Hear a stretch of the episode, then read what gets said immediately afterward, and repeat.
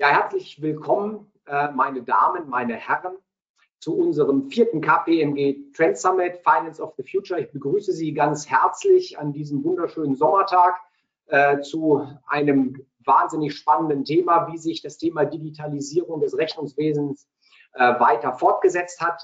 Wir haben für Sie in den nächsten 60 Minuten drei spannende Themen vorbereitet, auf die wir uns sehr freuen, Ihnen die vorstellen zu dürfen.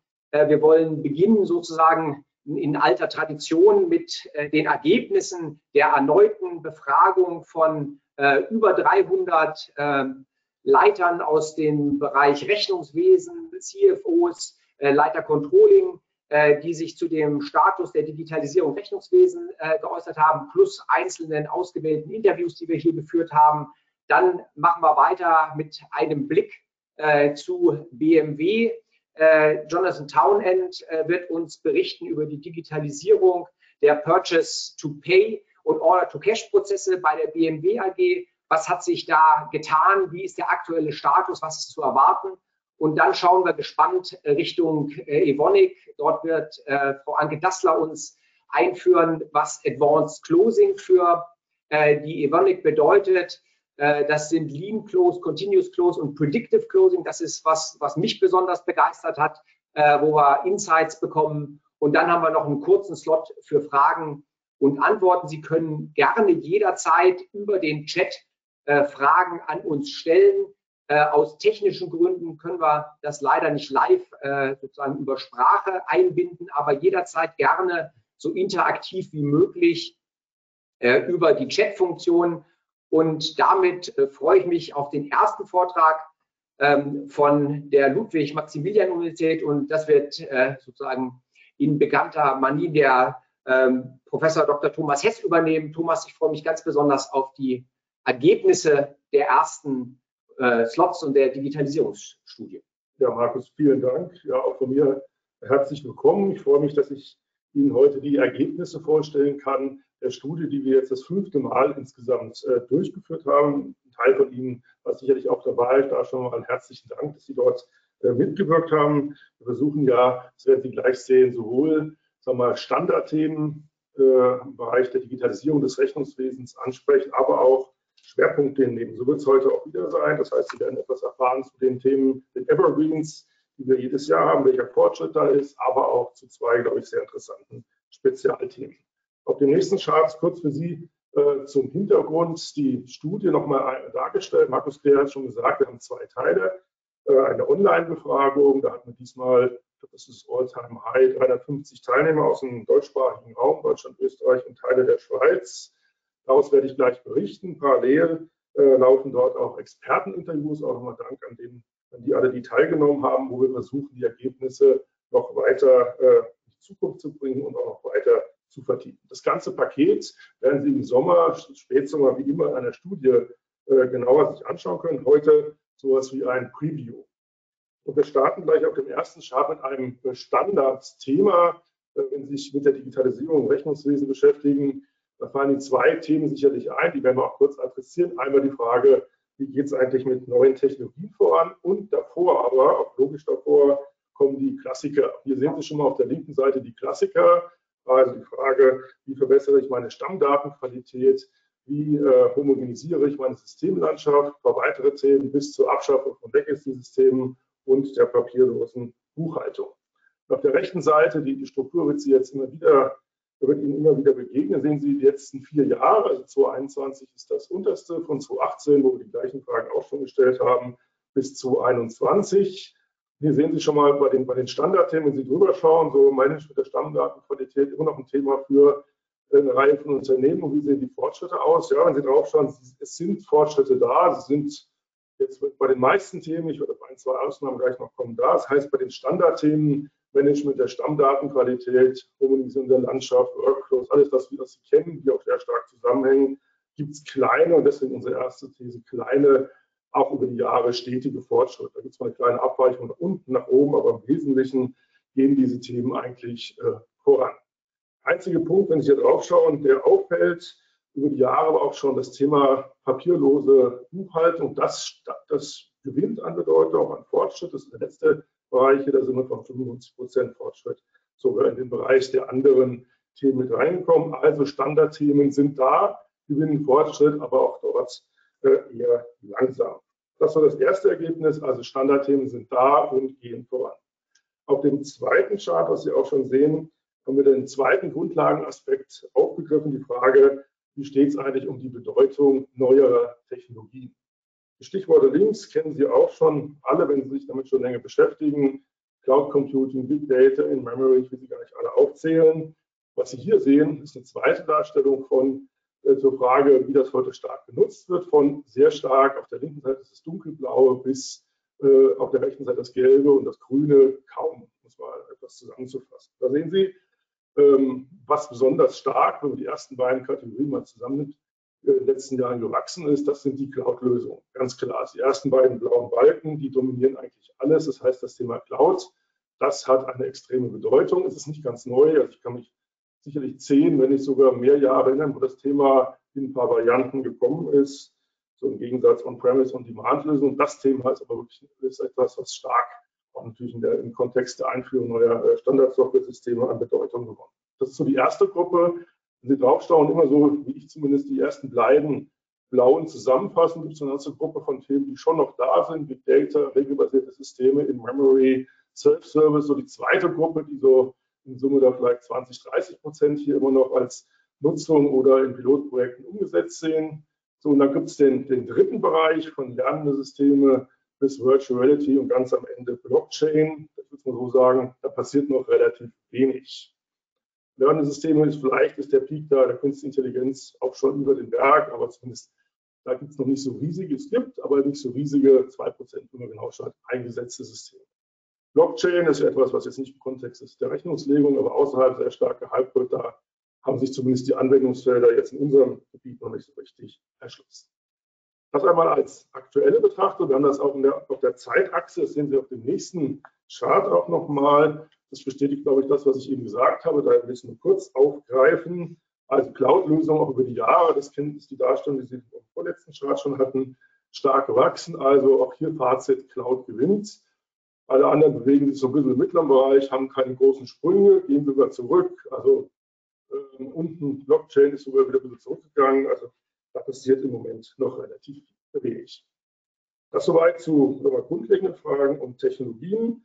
Letzter äh, Basisaspekt, den wir auch jedes Jahr fragen, ist die Wirkung natürlich der Technologien und auch der Infrastrukturthemen auf, in dem Fall der, die Prozesse. Das sehen Sie auf dem nächsten Chart, wo wir auch eine These 3 daraus entwickelt haben. Inwieweit haben wir hier gefragt, sind Prozesse äh, schon digitalisiert, von vollständig, das ist der blaue, dunkelblaue Balken hier, bis zum Teil. Das ist alles da, was das erste einschließt, was das zweite mittreibt, zwischen 50 und 100 Prozent. Äh, wenn Sie mal auf die 100 Prozent schauen, sehen Sie eine klare Reihenfolge oben, Purchase to Pay, das ist das, was vollständig oder so zu 80 Prozent in Teilen digitalisiert ist. Auf der einen Seite und Hire to Retire, also das, was in Richtung HR-Support geht, relativ wenig. Also auch dort haben wir doch ein relativ gestuftes Bild, auch das nur als Ergänzung. Das ist relativ stabil. Ich habe auch von den Unterlagen geschaut, da passiert auch ein bisschen was, wie bei den Basistechnologien. Es geht voran, aber relativ langsam. Wir werden nachher auch dazu, ich glaube, im zweiten Vortrag aus der Praxis äh, etwas hören, was man auch sieht.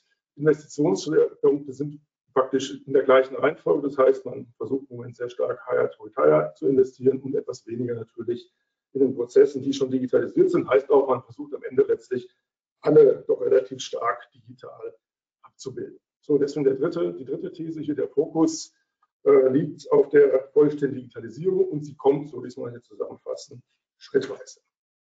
Okay, das waren so die Basisthemen, wie gesagt, in dem Report im Sommer, Spätsommer noch wesentlich genauer jetzt zu den Spezialthemen, die wir in 2021 äh, uns angeschaut haben. Das waren zwei. Das erste ist das Non-Financial Reporting.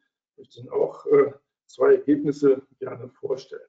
Inhaltlich kennen Sie das natürlich schon. Das sind Anforderungen, die verstärkt auch über die Börsennotierten hinaus durch zum Beispiel Anforderungen der Investoren an Deutung gewonnen haben. Und die Frage ist natürlich auch, macht man das alles händisch oder macht man das eher digitalisiert? Sie sehen schon das Bild hier. Die Antwort liegt im ersten Teil meiner Einführung dazu. Man macht es eher händisch. Wenn Sie draufschauen, wir haben hier gefragt, wie digital, soweit man das natürlich messen kann, ist denn Ihr Prozess? Also 10 Prozent, das sagen 24 Prozent. dann 20 Prozent, 20 Prozent und so weiter. Also mal gucken, Daumen, das macht 67 Prozent, ziemlich genau zwei Drittel sagen, naja, da ist bei uns eigentlich relativ wenig digitalisiert. Ich will das gar nicht für, äh, als gut oder als weniger gut betrachten, es ist einfach so. Das Thema ist neu, natürlich. Ähm, und äh, letztlich, es ist nicht ganz einfach, können wir vielleicht in der Diskussion noch darauf eingehen, aber hier ist noch relativ wenig digitalisiert. Wenn man eine Stufe runtergeht, das ist auch ein sehr globales Thema, überlegt, welche Aspekte bei Non-Financials äh, einfließen. Auf dem nächsten Chart sehen Sie noch ein bisschen mal auf Themengebiete heruntergebrochen. Also das, was man dort mit einbauen kann, kennen Sie auch von Umweltbelangen, sozialen, Arbeitnehmerbelangen, Menschenrechte und Korruption. Da sehen Sie also, äh, dunkelblau ist die manuelle Lösung, das, was so ein bisschen zart hellblau aussieht, das ist die digitalisierte Lösung. Da sehen Sie, naja, relativ äh, wenig. Es gibt zwei Ausreißer und zwar die Arbeitnehmerbelange und die Bekämpfung Korruption. Da kann man etwas mehr mit der Digitalisierung, auch mit bestehenden Werkzeugen schon machen. Ist, glaube ich, klar. Arbeitnehmerbelange, da kann man aus den HR-Systemen sicherlich was rausziehen.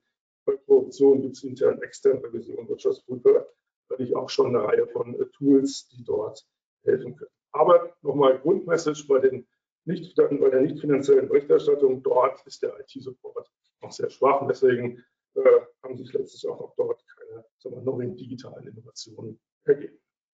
Das war der eine aktuelle Schwerpunkt, die neuen Financials und deren Unterstützung. Der zweite Schwerpunkt in eine ganz andere Richtung. Auch dort, glaube ich, werden wir auf den nächsten Chart dann äh, interessante Beispiele äh, nachher auch noch sehen. Wir haben mal gefragt, wie verkoppeln sich digital natürlich oder nicht digital Unternehmen denn mit ihren Lieferanten oder mit ihren Kunden? Ja, das ist ein Thema, was erst vielleicht sehr operativ wirkt, was natürlich gerade auf der Kostenseite von enormer Bedeutung ist. Das sehen Sie auch hier in der Darstellung. Wir haben gefragt, wie hältst du es denn Unternehmen mit den Eingangsrechnungen und mit den Ausgangsrechnungen? Und da gibt es jetzt eine zweiteilige äh, Antwort. Erstmal die Papierrechnungen, ziemlich gleich bei Eingang Ausgang, machen ungefähr ein Drittel noch. Ja, also Fokus wirklich auf Papier, ziemlich auch wieder gleich Eingang Ausgang. Ähm, die verarbeiten Rechnungen digitaler Form in eingeschränktem Art und Weise. Ich ich komme gleich drauf, was das ist. Und richtig digital, das heißt, Sie bekommen Dokumente, die Sie automatisch verarbeiten können, ohne noch händisch nachzuhalten. Das machen relativ wenig, 11 Prozent links und äh, 12 Prozent rechts. Also, erste These, ja, Papierrechnungen äh, sind auf dem Rückzug. Ja, Papierrechnungen machen nur ein Drittel ungefähr aus. Die digitalen Formate werden wichtiger. Aber, Sie haben schon gemerkt, ich arbeite auf ein Aber hin. Auf dem nächsten Chart sehen Sie es naja, das ist nicht so äh, wirklich wir, verarbeitbar. Hier ist es noch ein bisschen stärker ausgedrückt. Äh, wir haben zwar eine Anbindung, aber äh, die Formate, dort kommen, also eine PDF-Datei oder andere Dinge oder eine Word-Datei, die sind halt doch nur sehr bedingt digital verarbeitbar. Deswegen ja, ähm, die Anwendung der Lieferanten und äh, der Kunden erfolgt digital. Also die Abrechnung auch der, finanziellen Prozesse, aber nur in eingeschränkter Form. Wahrscheinlich ist das der Migrationsprozess, bevor man auch die verarbeitbaren Formate gibt, obwohl, Klammer auf, äh, die gibt es schon sehr lange, Klammer zu, aber scheinbar haben sie noch keine große Akzeptanz. Letzter Punkt hierzu und auch zu dem, zu dem Input-Teil, was wir auch gefragt haben, ich glaube, das wird nachher auch nochmal vertieft, ist die Frage, ob eigentlich auch große Plattformen zwischen Ihrem Unternehmen und Lieferant oder äh, Kunde geschaltet werden, also Systeme, wo Sie dann beidseitig Daten einstellen können, zum Beispiel wenn Sie Lieferant sind, Ihre Daten um ein abgeschlossenes Teilprojekt in Lieferung einstellen können. Ja, gibt es. Ähm, hier sehen Sie es, ja, aber auch nur ungefähr um ein Drittel. Also ein bisschen zufällig wahrscheinlich die gleiche Größenordnung. Also ein Drittel der Unternehmen arbeiten mit solchen Plattformen. Andere wollen es nicht oder haben es zumindest nicht gemacht. Also die Lösung geht dort, wenn man es zusammenfasst bei der Anwendung, äh, letztlich zu digitalen Formaten, manchmal auch mit Plattformen, aber da ist sicher noch Luft nach oben.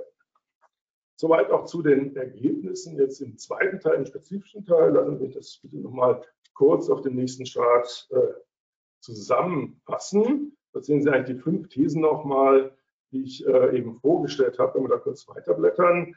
Also die drei äh, linken Thesen waren die Basisthemen und die Thesen 4 und 5 sind die aktuellen Themen links. Wie gesagt, also die Standardthemen, die mühsamen, die gewinnen langsam, äh, wir machen langsam Fortschritt, aber langsam.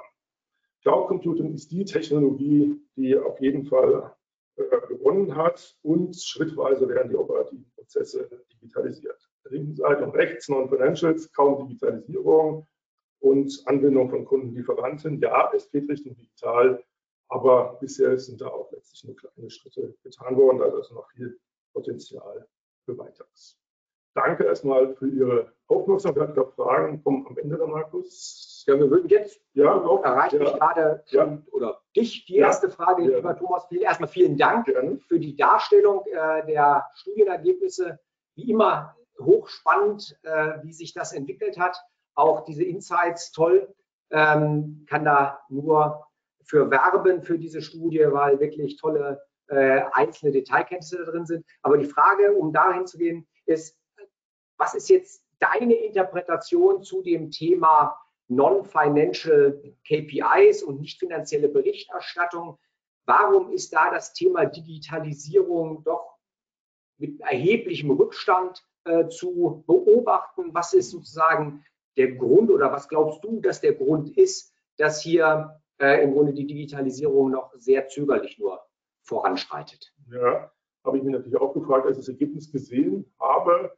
Ich glaube, es sind zwei Sachen. Erstmal ein inhaltlicher, gar nicht mal ein technischer Grund. Es ist einfach, äh, die, die, die Kennzahlen, die man dort ermitteln wird, sind wesentlich weniger standardisiert. Ja, also bei, bei der finanziellen Rechnungslegung natürlich gibt es Varianten, verschiedenen Formen nach Rechnungslegungsstandard, äh, nach Branche, aber es ist am Ende doch standardisierter. Und hier allein schon die Frage, wir haben es im Katalog gesehen, was da für Sachen äh, einfließen, sehr, also sehr breit. Also es fehlt die Standardisierung, ob die noch kommt, sei dahingestellt. Und das Zweite, man muss natürlich, das sieht man an den ganzen Themen, Unmengen an Systemen überhaupt einstellen, wenn es die überhaupt gibt. Ja, also Menschenrechte nehmen das Thema mal raus. Ich wüsste jetzt nicht unbedingt, in welchem operativen System eines Unternehmens sich irgendwas direkt zu Menschenrechten, vielleicht überschaue ich das nicht, finden würde. Also es gibt nicht diese Datenquellen, die ich dann letztlich, so machen wir es halt bei der finanziellen Berichterstattung, zusammenführen würde. Also beide Gründe aus meiner Sicht erklären etwas, warum der Stand relativ schwach dort ist. Wunderbar. Vielen Dank. Vielen Dank für die Gerne. tollen Insights. Ähm, damit äh, würde ich vorschlagen, auch angesichts der Zeit, dass wir jetzt äh, einen Blick unter die Motorhaube werfen.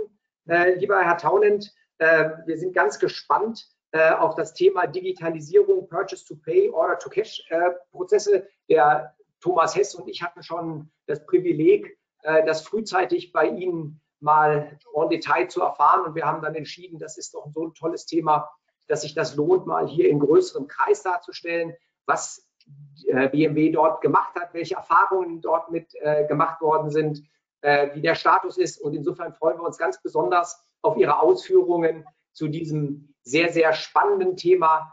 Floor is yours. Wir freuen uns. Ja, vielen Dank, vielen Dank, Herr Kreher. Dann würden wir bitte auf die nächste Seite gehen.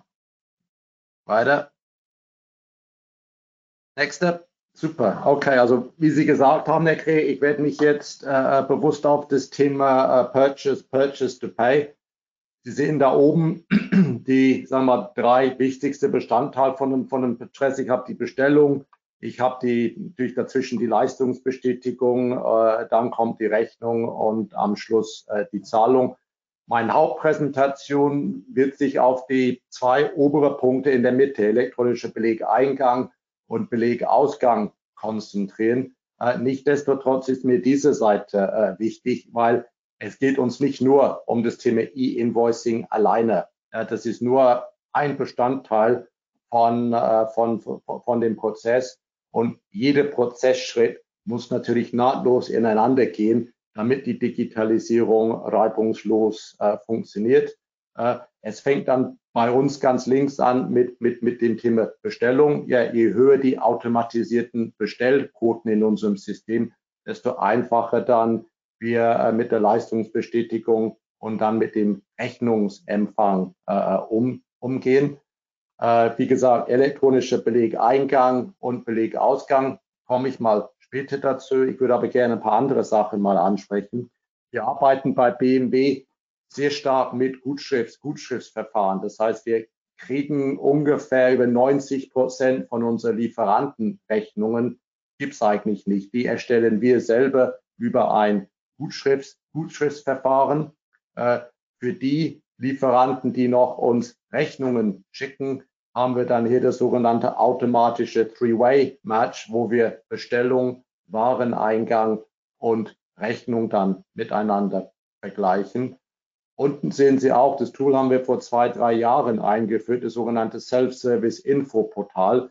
Damit wollen wir unseren Lieferanten die Möglichkeit geben, jetzt nicht telefonisch oder per E-Mail mit uns äh, zu kommunizieren, sondern über einen Zugang zu unseren Systemen. Die können jetzt genau sehen, wo ihre Rechnung im System liegt, ob es ein Problem gibt und viel gezielter dann den richtigen Ansprechpartner bei uns finden. Das führt natürlich auch nebenbei einer deutlich reduzierten äh, äh Telefon, äh, äh, Telefonkommunikation, was uns auch im Endeffekt Zeit, Zeit und äh, Kapazitäten mal einspart. Und ganz recht natürlich, äh, ich kann nur das zahlen, was im System ist und ich kann das nur automatisieren, wenn es sauber im System ist.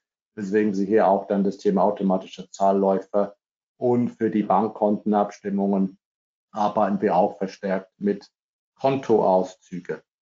Wenn wir dann auf der nächsten Seite eingehen und steigen tiefer dann in das Thema elektronischer äh, Beleg, äh, äh, Eingang und Ausgang, wen, mit, mit wem arbeiten wir hier? Also wir tauschen Belege aus, sowohl mit Kunden als auch Behörden, also auf der debitorischen Seite. Wir tauschen das natürlich mit Lieferanten aus, mit unserer Handelsorganisation, also mit den Händlern. Es ist hier nicht aufgeführt, aber wir nutzen auch diesen elektronischen Belegaustausch für die Verrechnungen an unsere Tochter, Tochtergesellschaften. Dass Sie da rechts eine Idee haben, über wie viel wir sprechen. Wir sprechen äh, innerhalb, und ich, wenn ich hier von der BMW Group spreche, ich bin bei der BMW AG, äh, von unseren Werken in England und von einem Werk in Österreich. Das heißt, das ist jetzt noch nicht ein, ein weltweites Bild. Aber wir tauschen hier elektronisch 25 Millionen Belege pro Jahr aus. Das sind 23,5 Millionen Belege auf der kreditorischen Seite und anderthalb Millionen Belege bei den Debitoren. Sie sehen hier inzwischen 20.000 Partner sind auch bei uns äh, angebunden. Das sind ungefähr 80 Prozent der Lieferanten der BMW, der BMW AG. Wenn wir dann auf der nächsten Seite bitte, bitte gehen würden, äh, wie funktioniert das dann technisch? Also Sie sehen links äh, die BMW Group, rechts, das sind dann die gleichen Partner, die ich gerade aufgezeigt habe. Und wir arbeiten in der Mitte mit einem Dienstleister. Wir arbeiten mit OpenText, äh, äh, eines von den führenden Dienstleister in diesem, in diesem Gebiet. Und durch das OpenText-System, das erlaubt uns natürlich über verschiedene Kanäle und Formate elektronisch mit diesen Partnern rechts äh, zu kommunizieren. Da nutzen wir hier verschiedene, verschiedene Kanäle, verschiedene Formate. Zugpferd hatte ich gesehen auf, auf der Folie von, äh, von Herrn, Herrn Hess. Nur nur da als, als Beispiel. Äh, und wir arbeiten auch in Italien, äh, äh weil das auch seit 2019 rechtlich verpflichtend ist, ausführlich mit E-Invoicing. Teilweise, das gebe ich ganz offen zu, äh, äh gibt es einige Lieferanten, das sind dann eher die kleinere Lieferanten, die ihre Rechnung manuell eingeben, ja, und es kommt dann zu uns elektronisch. Aber die großen Lieferanten, da wo wir wirklich das große Papiervolumen in der Vergangenheit gehabt hätten, die arbeiten natürlich mit uns voll, voll digital, ohne PDF, ohne irgendwelche manuelle, manuelle Eingaben. Äh, für die, für die paar Rechnungen, die wir noch äh, äh, äh papiermäßig erhalten, nutzen wir den Scanning-Prozess. Aber wir haben uns bewusst generell gegen Scanning entschieden ja, äh, äh, äh, als unsere Standardlösung. Unsere Erfahrungen waren, dass das Schrifterkennung oder dass, dass die Erkennungsqualität von den meisten Scanning-Lösungen leider weiterhin zu sehr vielen manuellen Nachkorrekturen geführt, geführt hatten. Wenn wir jetzt an unsere Umsetzung denken, was waren dann für uns die wesentlichen Meilensteine? Natürlich müssten wir den richtigen Partner mal aussuchen. Äh, was heißt das, richtiger Partner aus unserer Sicht? Wir haben einen Partner gebraucht, der sowohl mit kreditorischen als auch debitorischen Belege umgehen kann, also Eingang und Ausgang. Wir, ich habe es gesagt, wir arbeiten jetzt schon international und wollen das weiter ausdehnen. Wir brauchen entsprechend dann einen Partner, der global ja, äh, aufgestellt ist und er auch die unterschiedlichen Schriftzeichen erkennt, die es global gibt, wenn ich an Japan, an China und so weiter denke. Äh, auch ein Partner, der natürlich von der Volumenseite ja, diese Millionen von Belegen äh, äh stemmen, stemmen kann. Äh, und wenn ich an Compliance, steuerliche Compliance denke, der auch in der Lage ist, durch E-Invoicing die steuerliche äh, Compliance-Anforderungen zu, zu erfüllen. In der Projektphase natürlich haben wir da sehr enge Schnittstellen zu unseren verschiedenen äh, Systemen. Und dann brauchen wir durch die Onboarding-Phasen von den Lieferanten oder von unseren Händlern auch dann einen Partner, der in der Lage ist, diese Schnittstellen auch zu bedienen. Auf der nächsten, auf der nächsten Seite, jetzt schauen wir uns nur das Thema kreditorischen äh, Belegaustausch an und ein bisschen auch die Historie von BMW. Äh, Sie sehen, wir waren auch in den 80er Jahren klassisch unterwegs, sehr viele Rechnungen. Der große Schwung von uns kam in 1990, als wir dann auf das Gutschriftsverfahren äh, umgestellt, umgestellt sind. Und Sie sehen, dass wir seitdem dann den elektronischen Belegaustausch sukzessive äh, hochgefahren, hochgefahren haben. Äh, die weißen Balken unten sind die Rechnungen, die wir noch erhalten. Nochmal kurz zur Erinnerung diese graue Bereich, Ausgangsbelege, Papier, äh, äh das oder Gutschriftverfahren, das sind die 23,5 Millionen Belege und diese weiße Balken oben, das sind die anderthalb Millionen Rechnungen, die wir teilweise noch als Papier sehen. Ganz rechts aber, wenn Sie sehen, wo sind wir jetzt momentan, wenn ich die beiden Umfänge zusammennehme, sagen wir, dass wir circa 93, 94 Prozent von den Belegen inzwischen nur maschinell bearbeiten und das nur sieben Prozent, also ungefähr anderthalb Millionen Belege insgesamt irgendwie manuell bearbeitet, bearbeitet werden. Meine letzte Folie auf der nächsten Seite, ja, was sind dann die Herausforderungen, die wir da, die wir da hatten? Was sind aber auch die, die Chancen? Oben links Stammdaten, das ist ein Thema, was uns natürlich nicht nur im kreditorischen Bereich äh, zunehmend, zunehmend betrifft, sondern wenn ich an sehr viele digitale Lösungen mal denke, das, was rauskommt, hängt von der Qualität der Stammdaten mal ab. Und wenn wir elektronisch Belege mit Lieferanten austauschen, müssen wir natürlich die richtigen Kontaktdaten für diese Partner im System haben, ob das Steuerschlüssel oder E-Mail-Adresse. Also da muss man gucken, dass die Stammdatenqualität stimmt. Wir brauchen natürlich äh, bei dem Provider eine belastbare Organisation, das habe ich angesprochen. Und beim Lieferanten geht es nicht nur, dass man sich mit dem Accounting-Bereich austauscht, sondern wegen den IT-Schnittstellen, äh, dass man auch sich mit dem IT-Abteilung äh, von den Lieferanten mal austauscht. Und da muss ich sagen, stellen wir fest, dass es da an der einen oder anderen Seite etwas länger dann dauert, als wir gedacht haben. Ja, wir sind teilweise bei, bei, bei, bei Zeiten von sechs Monaten für das Onboarding. Wie gesagt, das hängt oft damit zusammen, dass, dass die IT-Abteilung auf der, auf der Lieferanten- oder auf der Händlerseite nicht früh genug äh, eingebunden äh, waren.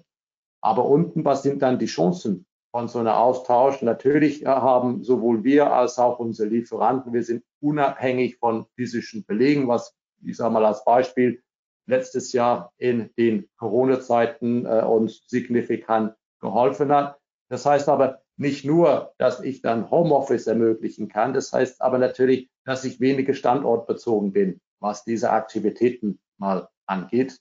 Äh, wir haben natürlich auch damit die Möglichkeit für eine durchgängige Prozessoptimierung zwischen BMW und Partner. Es gibt keine zwei Datenstände, es gibt nur ein Datenstand und sowohl wir als auch unsere Partner gucken gemeinsam auf einen Datenstand. Also weniger Konfusion, weniger Irritation, wirklich klare Positionierung. Und ich habe es äh, anfangs angesprochen, wir sind momentan, wie glaube ich viele, viele von Ihnen auch, von der alten SAP auf das S4 HANA-System umzustellen und haben uns auch als Unternehmen vorgenommen, dass wir mit der S4 weltweit ein einheitliches Finance-Template haben. So ein E-Invoicing, was ich gerade Ihnen aufgezeigt habe, ist natürlich eine super Ergänzung zu so einem Template und wollen wir auch jetzt sukzessive mit unserer Finance Backbone sowas auch weltweit angehen. Damit wäre ich mit meinem Vortrag durch, Herr Krähe.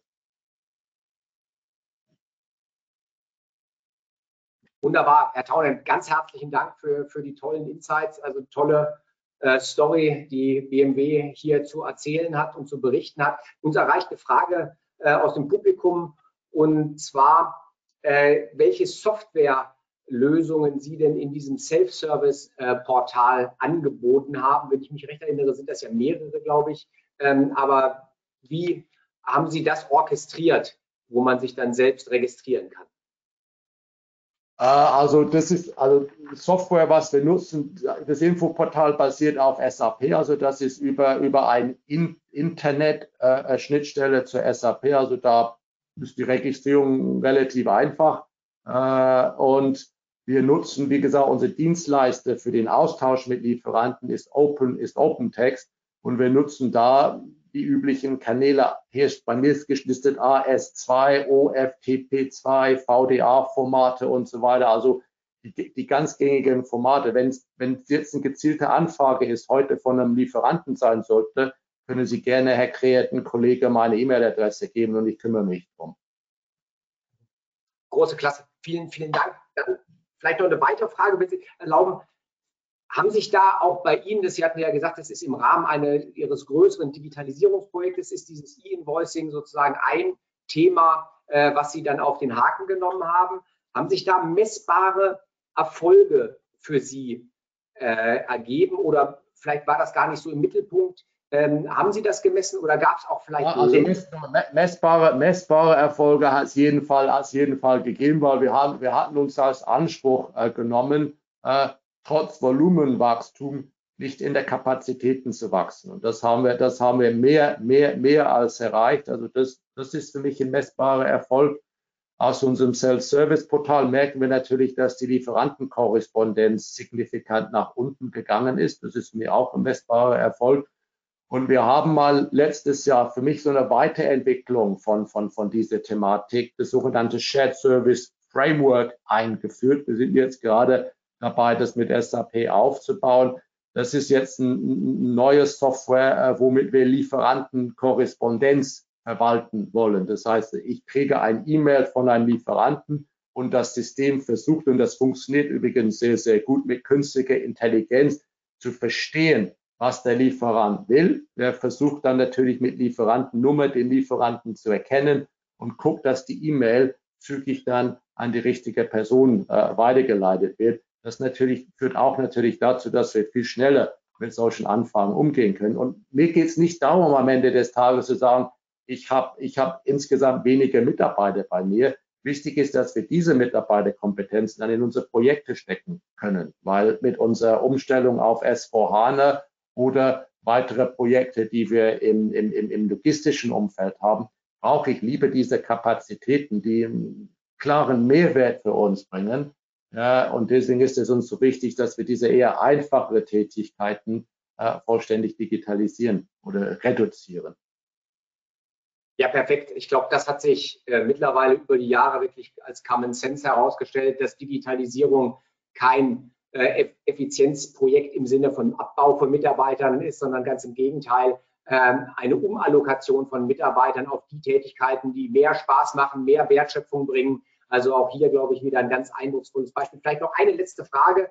Ähm, Gibt es Unterschiede, ich sage mal sozusagen Italien, Rest der Welt, weil dort im Grunde, wenn ich das richtig im Kopf habe, ja 2019, Sie hatten es erwähnt, äh, die Finanzverwaltung ja gesagt hat, wir wollen alles auf E-Invoicing umstellen. Sieht man da sozusagen, wenn regulatorisch im Grunde mehr Druck gemacht wird durch große Player wie den Staat, äh, dann entsprechend andere Quoten in dem E-Invoicing oder äh, bringt es das, ich sage mal in Anführungsstrichen, auch nicht.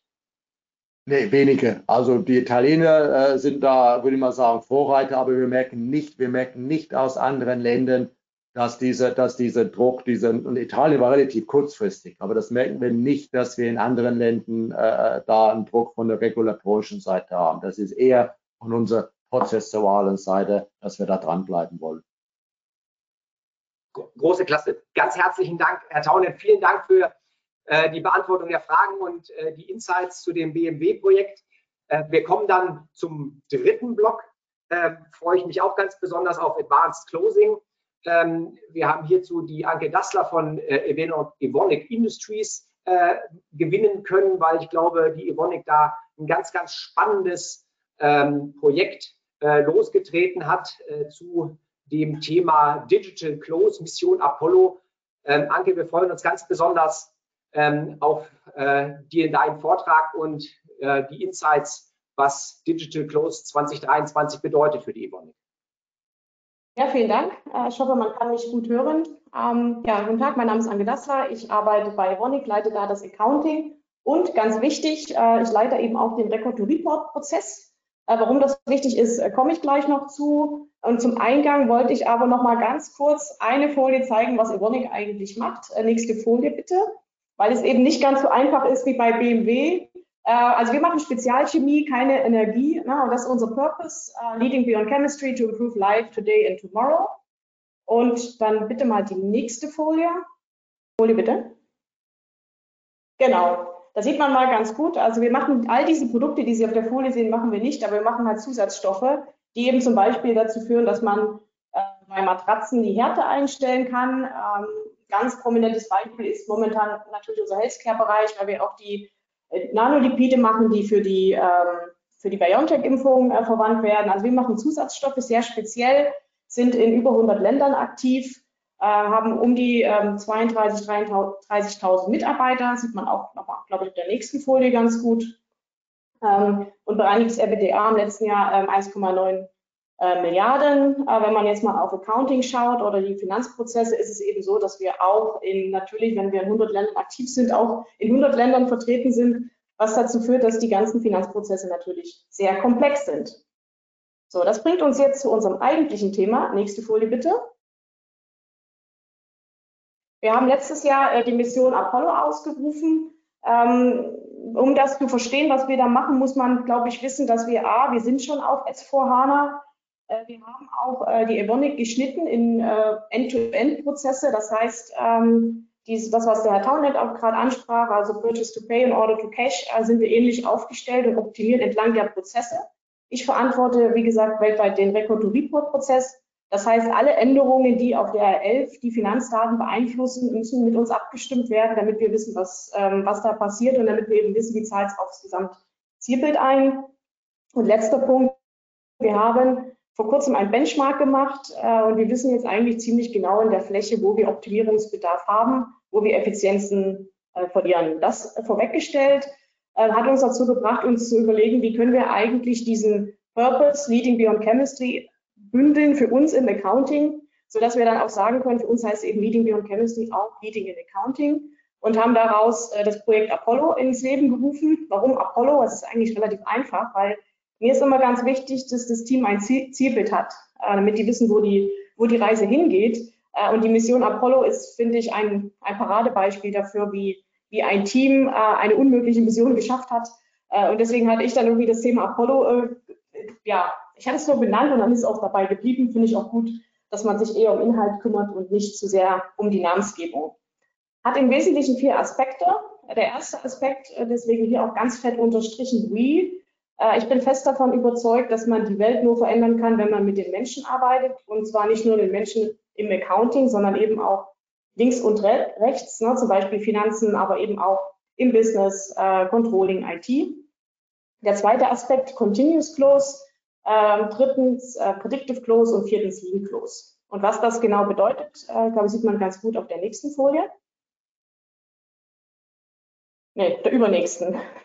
auf der übernächsten Folie. Auf der Folie sieht man doch mal, wo wir überall sind. Das heißt natürlich, dass wir im Accounting oder im Record-to-Report-Prozess ja, bis, zum, bis zum Buchhalter in Thailand äh, die Menschen erreichen müssen. Weil wenn die weiter ihre Prozesse so machen, wie, äh, wie sie es eben seit den 80ern machen, kommen wir eben nicht so richtig weiter.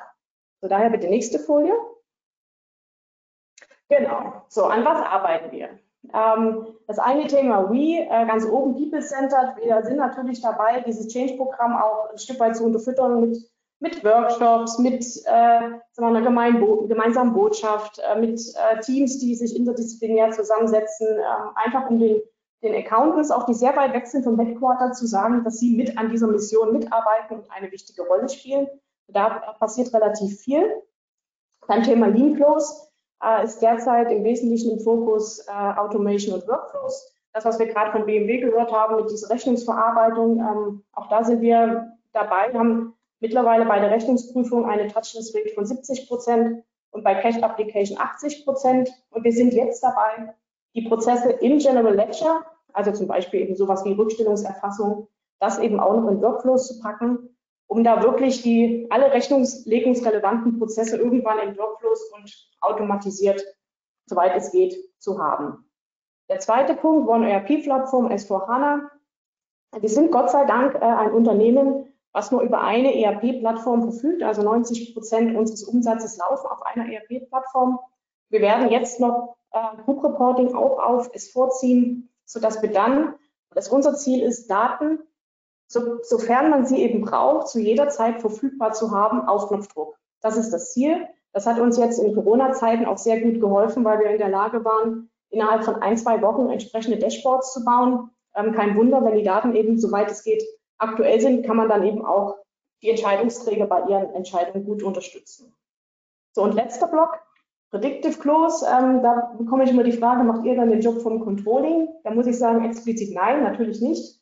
Aber ich denke, dass man als Accounting auch mit Hilfe von künstlicher Intelligenz schon in der Lage sein kann und wird und muss, aufs Monatsende zum Beispiel gewisse Forecasts zu machen. Ähm, wir sind da schon relativ weit beim Thema Cashflow. Also ich kann heute am 16. Juni schon relativ gut vorhersehen, wo wir am 30.06. mit unserem Free Cashflow ähm, laufen werden. Und wir sind jetzt dabei, äh, verschiedene andere Prozesse eben auch entsprechend predictive aufzubauen. Natürlich dann erstmal im Parallelbetrieb, weil man ja dem, dem Frieden auch oft nicht glaubt. Ähm, gerade beim Thema Cashflow haben wir gesehen, dass natürlich der Algorithmus lernt und wir da immer besser werden.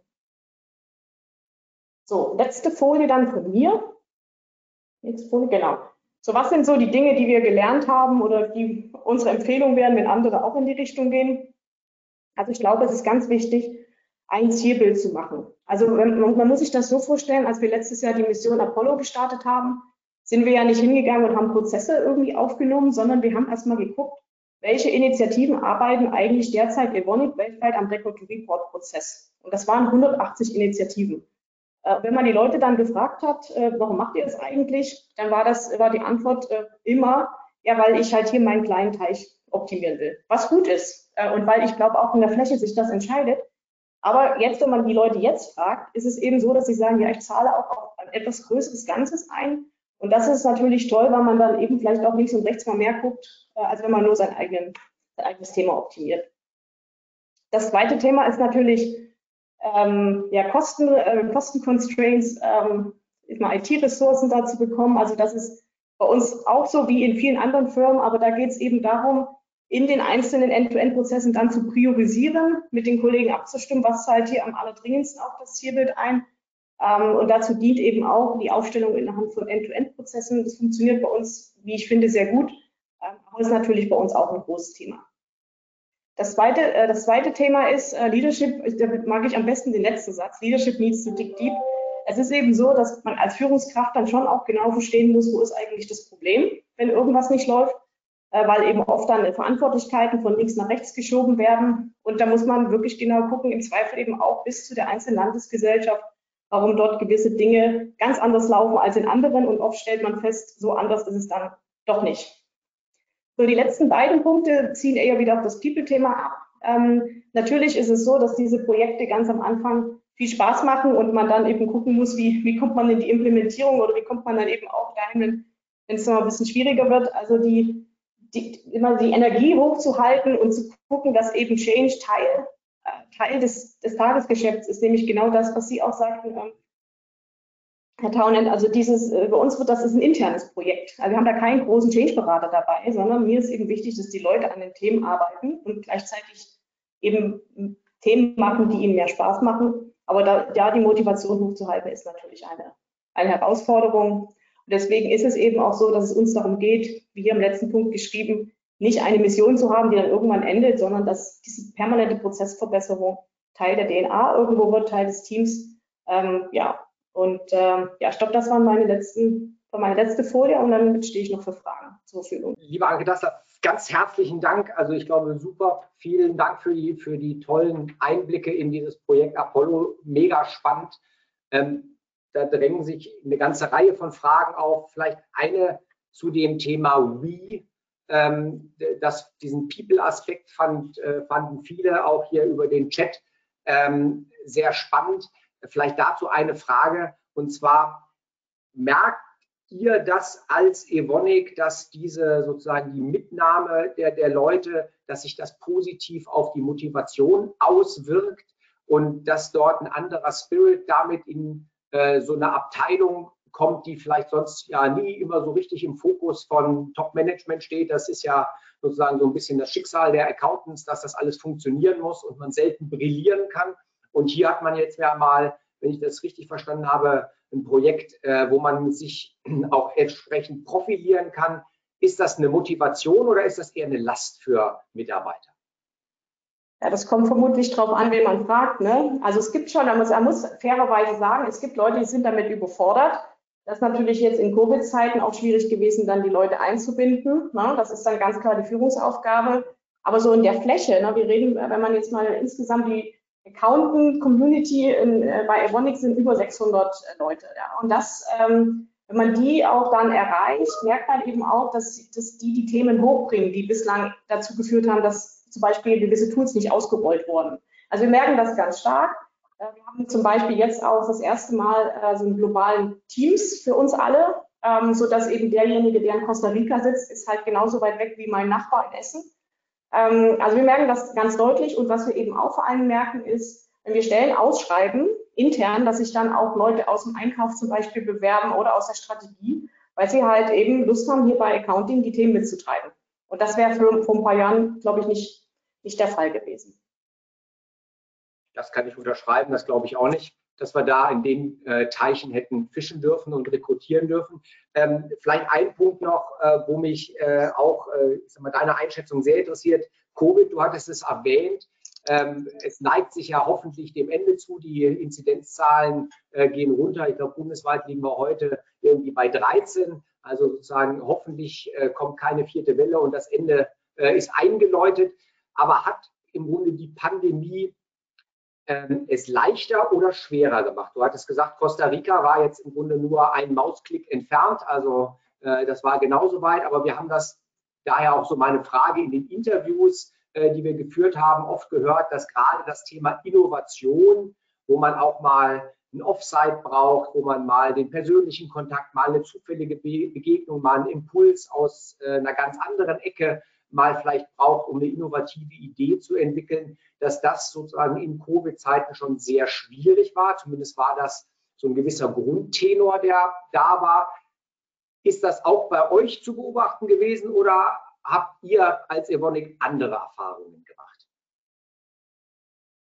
Ja, also zum einen, es hat uns zumindest bei den großen Projekten, also wir sind jetzt im, äh, im Mai live gegangen mit S4 in, äh, in Time and Budget. Also das hat auf jeden Fall keinen Abbruch getan, dass diese großen Projekte vernünftig zu Ende gegangen sind. Ähm, was so die, die Innovation und Ideengenerierung ähm, angeht, haben wir natürlich weitergemacht. Also wir haben das dann alles virtuell gemacht, wie viele andere auch. Ob da jetzt Ideen nicht ausgesprochen wurden, weil man es virtuell gemacht hat, kann ich momentan nicht sagen. Äh, ich kann nur sagen, dass alleine mit den Initiativen, die A schon da waren und die, ähm, die auch da bei diesen, bei diesen Innovationsworkshops, die wir da gemacht haben, noch hochgekommen sind, damit haben wir mehr als genug zu tun. Ne? Also es ist jetzt nicht so, dass wir das Gefühl haben, uns fehlt irgendwie der, äh, noch so die, äh, die zündende Idee, weil am Ende, wie gesagt, entscheidet sich vor Ort in der einzelnen Landesgesellschaft, wie dort im Zweifel die Rechnung erfasst werden und Tools implementiert werden. Das ist im einem standardisierten äh, Umfeld wie Accounting relativ einfach, finde ich. Ne? Man, man 100 Prozent auf äh, die Daten im System haben will, brauche ich auch nicht besonders kreativ dafür zu sein, sondern muss mir eben angucken, woran liegt es, dass es nicht klappt. Ne? So, und ähm, ich kann nur sagen, dass das bei uns keinen Abbruch getan hat, äh, was wir jetzt ausgerufen haben, weil die Frage ist natürlich, wie geht es weiter? Ich habe äh, jetzt bei uns gesagt, dass alle Meetings in Accounting erstmal per Teams weiterbleiben, auch wenn die Leute im Büro sind, um eben diese Nähe, die globale Nähe, nicht, äh, nicht wieder so eine Zweiklassengesellschaft werden zu lassen. Und wir dann eben gucken müssen, wie wir ganz gezielt auch Formate schaffen, wo man sich trifft. Aber dass wir jetzt äh, sozusagen die Nähe zu den globalen Kollegen eigentlich genauso weiterfahren wollen, wie wir es bislang hatten. Prima, prima. Ganz, ganz herzlichen Dank. Ähm, vielleicht eine letzte Frage, weil das auch äh, im ersten Teil ja schon mal aufkam und jetzt nochmal hochgekommen ist. Vielleicht eine Frage zu den nicht finanziellen äh, Kenngrößen. Ähm, wie handhabt das äh, Evonik? Ist das für euch auch so ein dickes Brett, diese äh, KPIs zu digitalisieren und dort einen digitalen Workflow für die ähm, Erhebung äh, dieser äh, KPIs ähm, zu etablieren oder seid ihr da sozusagen schon weiter vorangeschritten, als das im Grunde bei den Slides äh, rauskam, wo wir im Grunde eine relativ große Anzahl von Leiter Rechnungswesen und CFOs befragt haben? Also ich kann das eigentlich nur bestätigen, was Professor Hess hier ausgeführt hat. Äh, auch bei uns ist das schwierig, auch schon alleine, weil die Daten sehr schwierig verfügbar sind. Ich glaube, ein großer Push wird jetzt eben kommen, wenn die Sachen mehr und mehr geprüft werden müssen weil man eben, wenn man sich nicht auf Prozesse verlassen kann, in der Prüfung dann Einzelfallprüfungen machen muss, was extrem teuer würde. Von der Seite glaube ich, dass da nochmal äh, schon einiges passieren wird. Und wir sind jetzt, also wir sind jetzt dabei, mal zu schauen, diese ähm, Angaben der Taxonomie, die wir jetzt zum 31.12.2021 machen müssen, in, also wie könnte man die prozessual schon mal erheben? Das ist aber ja dann nur ein Mini-Mini-Ausschnitt aus dem, was da kommt. Äh, und das sind ja dann auch, das sind ja auch noch finanznahe Kennzahlen und eben nicht äh, Verletzung von Menschenrechten. Das würde man relativ einfach hinkriegen, aber so für das Gesamtthema sehe ich da auch ein sehr, sehr, sehr, sehr großes Feld auf uns zukommt. Deswegen müssen wir, müssen wir eben bei den anderen Sachen auch effizienter werden, weil vermutlich ist es bei BMW auch so, äh, bloß auch Personalaufbau ist dafür nicht vorgesehen. Ja, dann ist das doch die Steilvorlage, Herr Taunen, für Sie. Wie, wie sieht das bei BMW aus, wenn man fragen darf? Gerade mit diesen Non-Financial KPIs sozusagen, äh, Anke Dassler hat es beschrieben, da kommen ja. jetzt ganz neue Anforderungen äh, auf Sie zu. A, Frage A, verfestigt sich dieser Eindruck, den wir in der Fläche hören, dass diese Non-Financial KPIs immer mehr zum Chief Accountant, also quasi zu Ihnen kommen? Ähm, weil vorher war das ja so ein bisschen in HR, in Investors Relation, in äh, Umwelt, äh, ähm, äh, Managementabteilungen, also sozusagen sehr breit gestreut. Und jetzt haben wir so den Eindruck beim Beobachten unserer Mandanten, dass doch der Chief Accountant äh, sozusagen Last Man Standing derjenige ist, bei dem das jetzt anläuft, weil dort die verlässlichen Reporting-Systeme sind. Ist das so? Und B, ähm, wie handeln Sie das bei BMW? Gut, ja, also das ist, also das, der Chief Accountant definitiv eine Schlüsselrolle, eine Schlüsselrolle spielt. Ich glaube, allein allein mit so einer Outside-In-Perspektive, man sagt, Mensch, die Zahlen werden geprüft, das ist ein Thema, was man mit dem Prüfer äh, äh, mal macht, da ist automatisch der Chief Accountant da. Ja, das sind Sachen, die auch jetzt in den Prüfungsausschuss äh, reinkommen, wo auch der Finanzvorstand dann die Finanzzahlen trägt. Allein aus dieser Outside-In-Perspektive ja, schaut man zunehmend auf den, Chief, auf den Chief Accountant.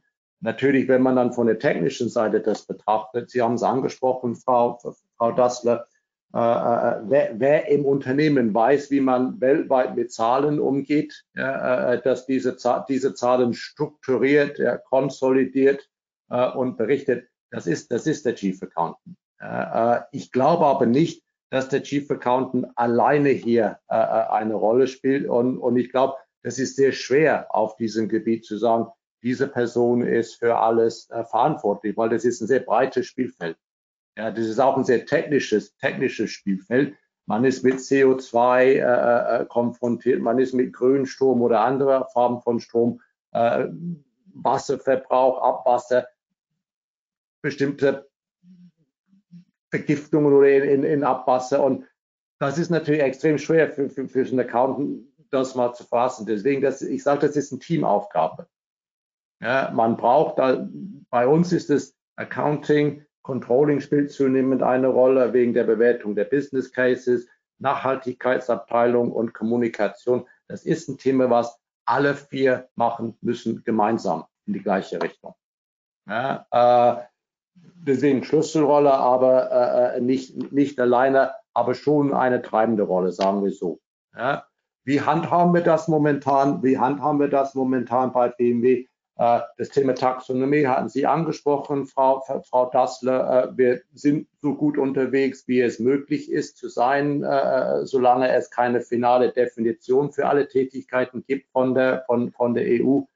Das wird eine sehr große Herausforderung sein. dieses Jahr die Taxonomie-Anforderungen zu erfüllen.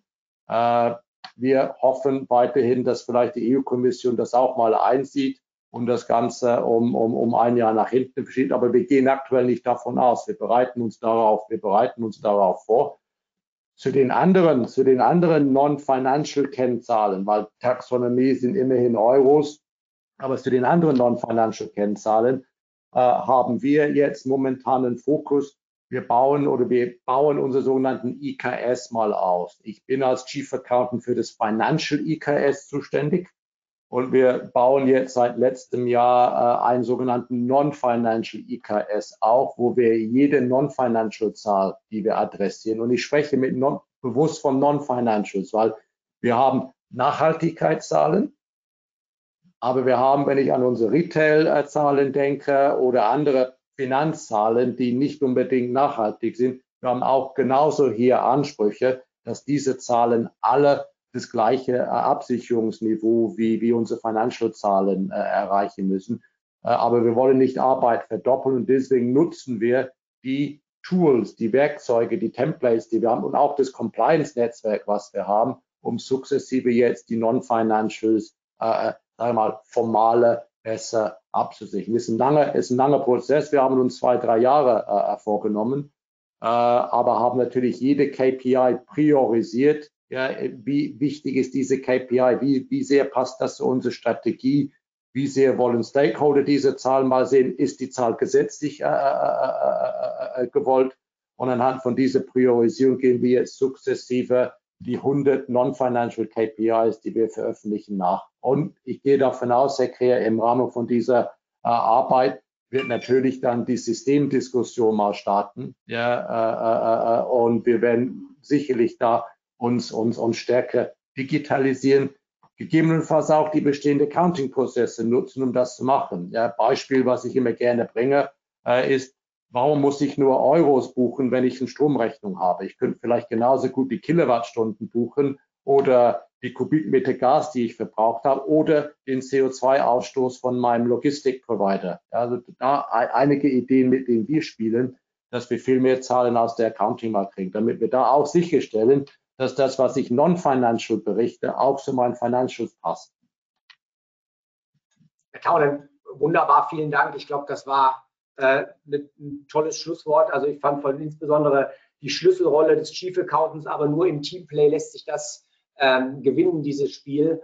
Ähm, ich glaube, das äh, unterstreicht nochmal, äh, wie spannend doch dieser Bereich geworden ist und was sich für neue Herausforderungen, insbesondere durch die Non-Financial Reportings und den Investorendruck dort äh, ergeben. Äh, ich möchte noch erstmal den Referenten ganz herzlich danken ähm, für die tollen Beiträge. Ich möchte dem Publikum danken für das Zuhören und die entsprechenden Fragen, die hier eingereicht worden sind und möchte schließen, aber nicht versäumen, darauf hinzuweisen, dass wir einen kleinen Fragebogen im Anschluss hier dran ähm, ähm, online stellen. Vielleicht können Sie den kurz beantworten, würde uns allen sehr helfen, äh, an welchen Themen wir weiterarbeiten sollen. Ein paar Themen hatte der Herr Taunen schon genannt. Ähm, die nehmen wir auf alle Fälle schon mal mit auf den Zettel. Ansonsten bleiben Sie gesund und gute Zeit und bis bald.